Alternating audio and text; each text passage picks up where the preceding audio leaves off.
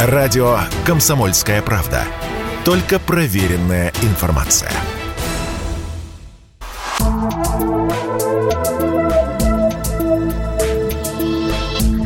Просто космос. Всем привет! Здесь «Просто космос» и я, Баченина М. Избежать накопления на орбите, сохраняющегося там годами, космического мусора, поможет новая технология, которую разработали ученые из информационных спутниковых систем. Они входят в Роскосмос.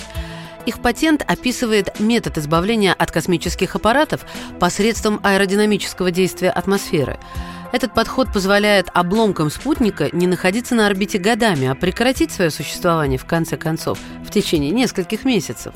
Технология подразумевает разделение отработавшего срок аппарата на несколько частей, соединенных гибкими тросами, и его торможение. В результате он переходит на более низкую орбиту и в итоге загорает в атмосфере. В настоящее время вокруг Земли вращаются около 7 тысяч тонн космического мусора и 3 тысячи тонн действующих космических аппаратов. Больше больше всего мусора в низкоорбитальной области космического пространства высотой до 2000 километров. Собственно, самая очевидная угроза, исходящая от космического мусора, это угроза физического столкновения.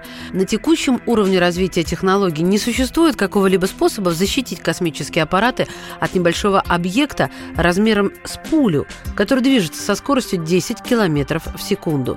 Ну а про защиту от более крупных объектов и заикаться не приходится, хотя на орбите их существенно меньше.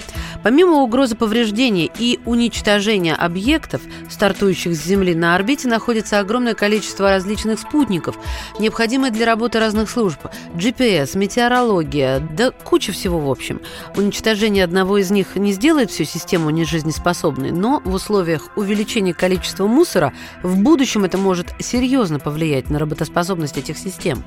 Помимо прогнозов на будущее, в настоящем и прошлом есть примеры столкновения космических аппаратов с космическим мусором. За все время программы шаттлов на них было обнаружено порядка 170 следов на иллюминаторах от столкновения. К счастью, с микрочастицами, это где-то 0,2 мм в диаметре. Около 70 иллюминаторов пошли под замену. В июле 96-го французский спутник столкнулся с третьей ступенью французской ракеты «Ариан», запущенной намного раньше. 29 марта 2006 российский спутник «Экспресс АМ-11» столкнулся с космическим космическим мусором. В результате была разгерметизирована система терморегулирования, он потерял ориентацию и начал неконтролируемое вращение.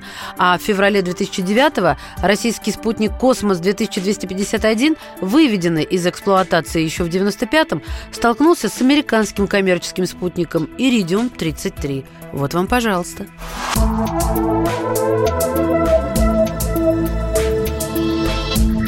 Просто космос.